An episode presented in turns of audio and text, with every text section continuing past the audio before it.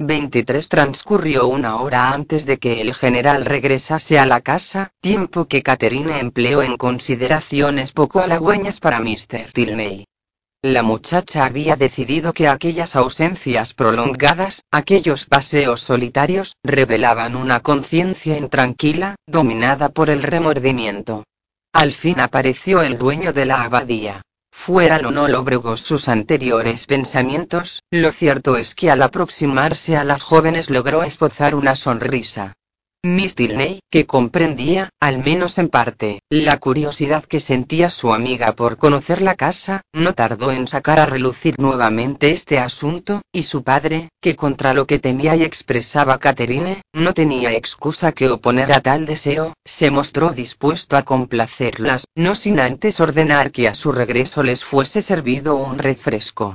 Se pusieron todos en marcha, asumiendo el general un aire de importancia y una expresión de solemnidad que no podían por menos de llamar la atención y afirmar las dudas de una tan suspicaz y asidua lectora de novelas como Catherine. Atravesó Mr. Tilney, seguido de las dos amigas, el vestíbulo, primero, y luego el salón de diario, para llegar por la antecámara a una habitación realmente soberbia, tanto por su tamaño como por la calidad de los muebles que albergaba. Se trataba del salón principal, que la familia solo utilizaba cuando recibía visitas de la mayor importancia.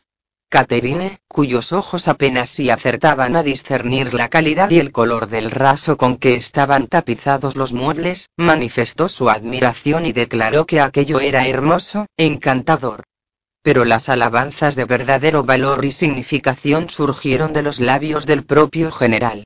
En aquel momento la muchacha no podía apreciar el coste y la elegancia de muebles que debían de remontarse al siglo XV, por lo menos. Una vez que el general hubo satisfecho su deseo de examinar uno por uno todos los objetos que había en la habitación, pasaron a la biblioteca, una estancia de similar magnificencia que la anterior, en la que habían sido reunidos volúmenes cuya posesión bien podría enorgullecer al hombre de carácter más humilde. Catherine escuchó, admiró y se sorprendió tanto más que en las ocasiones anteriores recogió las enseñanzas que pudo de aquel verdadero depósito de sabiduría, recorriendo con la vista los títulos de los volúmenes, y se mostró dispuesta a proseguir su visita. Pero las habitaciones no podían sucederse a la medida de su deseo. A pesar de ser muy grande la abadía, resultaba que ya lo conocía prácticamente todo. Cuando se enteró de que la cocina y las seis o siete habitaciones que acababa de ver comprendían tres lados del patio central, creyó que trataban de engañarla y que habían evitado mostrarle otras estancias, quizás secretas. Se consoló en parte cuando supo que para regresar a las habitaciones que usaba la familia era preciso atravesar otras que aún no había visto, las cuales se comunicaban, por medio de pasillos, con el otro extremo del patio. Se mostró muy interesada también al oír que el trozo de galería que cruzaron antes de llegar al salón de billar y a las habitaciones particulares del general, que se comunicaban entre sí, fue en un tiempo claustro del convento, y que en ella había todavía restos de las celdas ocupadas en tiempos por los frailes. La última habitación que atravesaron era la pieza destinada a Henry, y en ella hallaron ropas, libros y arreos de caza que pertenecían a aquel. A pesar de que la muchacha ya conocía el comedor, el general se empeñó en demostrar con medidas exactas la inusitada longitud de los muros. Luego pasaron todos a la cocina, que comunicaba con la estancia anterior, y que resultó ser una verdadera cocina de convento, de paredes macizas, ennegrecidas por el humo de siglos, provista de los necesarios adelantos modernos. El genio reformador del general se había preocupado de instalar cuanto pudiera facilitar la labor de las cocineras. Si en algo había fallado la inventiva de otros, él logró suplir con la suya toda escasez, consiguiendo, a fuerza de cuidar los detalles, un conjunto perfecto. El dinero invertido en aquel rincón del edificio habría bastado para que en otros tiempos se le hubiera calificado de generoso bienhechor del convento. En los muros de la cocina acababa la parte antigua de la abadía, pues la otra ala del cuadrángulo había sido derruida, por hallarse en estado ruinoso, por el padre del general, y éste había vuelto a construirlo. todo cuanto de venerable contenía la abadía terminaba allí. Lo demás no solo era moderno, sino que demostraba serlo. Y como quiera que había sido destinada a dependencias y cocheras únicamente, no se había creído necesario mantener en ella la uniformidad arquitectónica que ofrecía el resto. Catherine habría insultado de buena gana a quien había hecho desaparecer el trozo que sin duda había sido de mayor belleza y carácter, para lograr condiciones más ventajosas desde el punto de vista de la economía doméstica, y habría prescindido, si el general se lo hubiese permitido, de visitar lugares tan poco interesantes. Pero Mr. Tilney estaba tan orgulloso de la disposición y el orden de sus dependencias, y convencido hasta tal punto de que a una joven de la mentalidad de Miss Moreland no podía por menos de agradarle el que se facilitara la labor de personas de inferior posición, que no hubo manera de evitar una visita a aquellas dependencias. Catherine se mostró francamente admirada del número de instalaciones que en ellas había y de su conveniencia. Lo que en Fullerton se consideraba despensa y fregadero, era allí una serie de estancias, debidamente distribuidas y de gran comodidad. Tanto como la cantidad de habitaciones, le llamó la atención el número de criados que iban apareciendo. Por donde quiera que pasaban, topaban con una doncella o con algún lacayo que huía para no ser visto sin librea. Y aquello era una abadía, cuán lejos estaba aquel lujo de modernidad doméstica de cuanto había leído acerca de las abadías y castillos antiguos, en los que, aun siendo mayores que Nortanger, nunca se sabía que hubiera más de dos criadas para hacer la limpieza. MRS. Allen siempre se había asombrado de que dos pares de manos fuesen capaces de tanto trabajo, y cuando Catherine comprobó lo que el Nortanger se tenía por servicio indispensable, empezó a sentir el mismo asombro. Volvieron al vestíbulo con el objeto de subir por la escalera principal y admirar la belleza de la madera, ricamente tallada, que la ornamentaba. Cuando llegaron a lo alto, se encaminaron en la dirección opuesta a la galería donde se encontraba el dormitorio de Catherine, para entrar poco después en una habitación que servía para los mismos fines pero cuyo tamaño era el doble de aquella. A continuación le fueron mostradas tres grandes alcobas con sus correspondientes tocadores, todos ellos adornados de cuanto el dinero y el buen gusto pueden proveer. Los muebles, adquiridos cinco años antes, eran de extrema elegancia, pero carecían del carácter antiguo que Catherine tanto admiraba.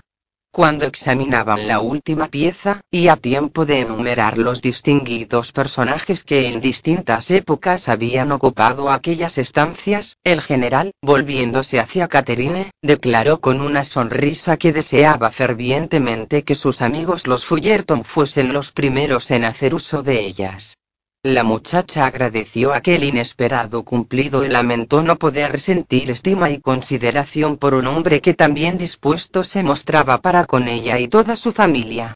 Al final de la galería había unas puertas de doble hoja que Miss Tilney, adelantándose, abrió y traspuso, con la evidente intención de hacer lo mismo con la primera puerta que había a mano izquierda de la segunda galería, pero en ese instante el general la llamó con tono perentorio y, según interpretó Catherine, con bastante mal humor, y le preguntó a dónde iba y si creía que aún quedaba allí algo por examinar. Miss Moreland añadió ya visto cuánto vale la pena ver, y me parece que es hora de que ofrezcas a tu amiga un refresco, después de obligarla a tan prolongado y duro ejercicio. Miss Tilney se volvió de inmediato y las puertas se cerraron ante la desilusionada Catherine, que tuvo tiempo de vislumbrar un pasillo estrecho, varias puertas y algo que se le antojó una escalera de caracol, todo lo cual despertó nuevamente su curiosidad, induciéndola a pensar, mientras regresaba por la galería, que habría preferido conocer aquella parte misteriosa de la casa antes que las habitaciones elegantes que con tanto detenimiento le habían enseñado. Por otra parte, el empeño que ponía el general en impedir que las visitase no hacía sino avivar aún más su interés. Catherine pensó que decididamente allí debía de haber algo que se trataba de ocultar. Si bien admitía que su imaginación la había engañado antes, en esta ocasión estaba segura de que no era así. Una frase de Miss Tilney dirigida a su padre cuando bajaban por las escaleras le ofreció la clave de lo que aquel algo podría ser. Pensaba enseñarle la habitación en que murió mi madre, aquellas palabras bastaron para que Caterine hiciera toda clase de conjeturas. No tenía nada de particular que el general huyese de la visión de los objetos que sin duda contenía aquella habitación, en la cual, seguramente, no habría vuelto a entrar desde que en ella su esposa se liberó por fin de todo sufrimiento y sumió la conciencia de él en el más terrible de los remordimientos. Al encontrarse nuevamente a solas con Eleanor, Catherine trató de manifestar su deseo de conocer no solo aquella habitación, sino el ala de la casa donde se encontraba. Su amiga le prometió que intentaría complacerla tan pronto como se presentara la ocasión, y la muchacha creyó entender por aquellas palabras que era preciso esperar a que el general se ausentara por unas horas. Supongo que la conservarán tal y como ella la tenía, dijo Caterine. Sí, exactamente igual. ¿Cuánto tiempo hace que murió su madre? Nueve años. Catherine sabía que nueve años no era poco tiempo, comparado con lo que por lo general se tardaba en arreglar la habitación ocupada por una esposa traicionada y difunta. Imagino que estaría usted con ella hasta el final. No dijo Miss Tilney, y soltó un suspiro. Desgraciadamente, me hallaba lejos de casa. Su enfermedad fue repentina y de corta duración, y antes de que yo llegase todo había terminado. Catherine quedó de piedra ante lo que sugerían aquellas palabras. ¿Sería posible que el padre de Henry? Y, sin embargo, ¿cuántos ejemplos no había para justificar las más terribles sospechas? Cuando aquella noche volvió a ver al general, cuando lo contempló mientras ella y Eleanor hacían labor, pasearse lentamente por espacio de una hora, pensativa la mirada y fruncido el entrecejo, la muchacha no pudo por menos de reconocer que sus sospechas no eran descabelladas. Aquella actitud era digna de un montón y, revelaba la tétrica influencia del remordimiento en un espíritu no del todo indiferente al evocar escenas que suscitaban una dolorosa culpabilidad. Desgraciado señor.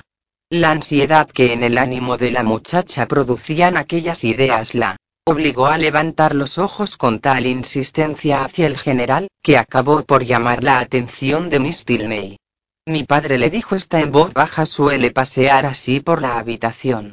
Su silencio no tiene nada de extraño. Tanto peor, pensó Caterine. Aquel ejercicio tan inusual, unido a la extraña afición de pasear por las mañanas, indicaban algo tan anormal como inquietante. Después de una velada cuya monotonía y aparente duración pusieron de manifiesto la importancia y significación de la presencia de Henry, Catherine celebró verse relevada de su puesto de observación por una mirada que el general lanzó a su hija cuando creía que nadie lo veía, y que llevó a Eleanor a tirar apresuradamente del cordón de la campanilla. Acudió poco después el mayordomo pero al pretender encender la bujía de su amo, este se lo impidió, diciendo que no pensaba retirarse aún. Tengo unos textos que leer antes de acostarme, dijo dirigiéndose a Caterine, y es posible que muchas horas después de que usted se haya entregado al sueño yo siga ocupado en interés de la nación. Mientras mis ojos trabajan para el bien de mi prójimo, los suyos se preparan, descansando, para emprender nuevas conquistas pero ni la referencia a los textos ni el magnífico cumplido de que la hizo objeto lograron convencer a Catherine de que era el trabajo lo que prolongaba la vigilia del general aquella noche. No era creíble que un estúpido panfleto lo obligara a velar después de que todos en la casa se hubieran acostado. Sin duda existía otro motivo más serio, quizá la obligación de hacer algo que no podía llevarse a cabo más que cuando la familia dormía para que nadie se enterara. De pronto, Catherine concibió la idea de que Mrs. Tilney aún vivía. Sí, vivía, y por motivos desconocidos la mantenían encerrada. Sin duda, las manos crueles de su marido debían de llevarle cada noche el sustento necesario para prolongar su existencia. A pesar de lo espantoso de aquella suposición, a la muchacha se le antojaba más aceptable que la de una muerte prematura por lo menos admitía la esperanza y la posibilidad de una liberación. Aquella repentina y supuesta enfermedad en ausencia de los hijos de la infortunada mujer quizá hubiese facilitado el cautiverio de ésta. En cuanto a la causa y el origen, quedaban por averiguar. Tal vez el motivo fuesen los celos, o un sentimiento de deliberada crueldad. Mientras al desvestirse Caterina reflexionaba en estas ideas, se le ocurrió de repente que tal vez aquella misma mañana hubiese pasado junto al lugar en que se hallaba recluida la pobre señora. Quizá por un instante se halló a corta distancia de la celda donde languidecía secuestrada. ¿Qué otro lugar de la abadía podía ser más adecuado que aquel para llevar a cabo tan nefasto proyecto? Recordó las misteriosas puertas que había visto en el pasillo. El general no había querido explicar su finalidad. ¿Quién sabía a dónde conducían? Se le ocurrió también, en apoyo de la posibilidad de semejante conjetura, que la galería donde estaban situadas las habitaciones de la desgraciada MRS Tilney debía de estar si la memoria de Catherine no andaba descaminada encima precisamente de las viejas celdas, y si la escalera que había junto a dichas habitaciones se comunicaba de algún modo secreto con las celdas, era evidente que esto habría favorecido los bárbaros planes de aquel hombre sin conciencia. Por aquella misma escalera tal vez hubiese sido conducida la víctima en un estado de premeditada insensibilidad. Catherine se asustaba a veces de su propia osadía, en tanto que otras deseaba estar equivocada en sus suposiciones. Pero las apariencias favorecían de tal manera sus conjeturas, que le era imposible desecharlas por absurdas e infundadas. Como quiera que el ala donde suponía que estaba encerrada MRS. Tilney se hallaba enfrente mismo de la galería, junto a su propia habitación, pensó que si ella extremaba su vigilancia quizá consiguiese ver por entre las rendijas de las ventanas algún rayo de luz de la lámpara que seguramente llevaría el general cuando visitaba a su esposa en su prisión. Animada por tal idea, Catherine salió por dos veces de su cuarto y se asomó a la ventana de la galería. No vio nada. Las ventanas permanecían a oscuras. Evidentemente aún era temprano. Varios sonidos apagados le hicieron suponer que la servidumbre aún permanecía levantada. Pensó que hasta la medianoche sería inútil asomarse, pero en cuanto diera esa hora y todo estuviera en silencio, ella, si la extrema oscuridad no le causaba temor, ocuparía nuevamente aquel puesto de observación. Sin embargo, cuando en el reloj sonó la medianoche, Caterina llevaba media hora dormida.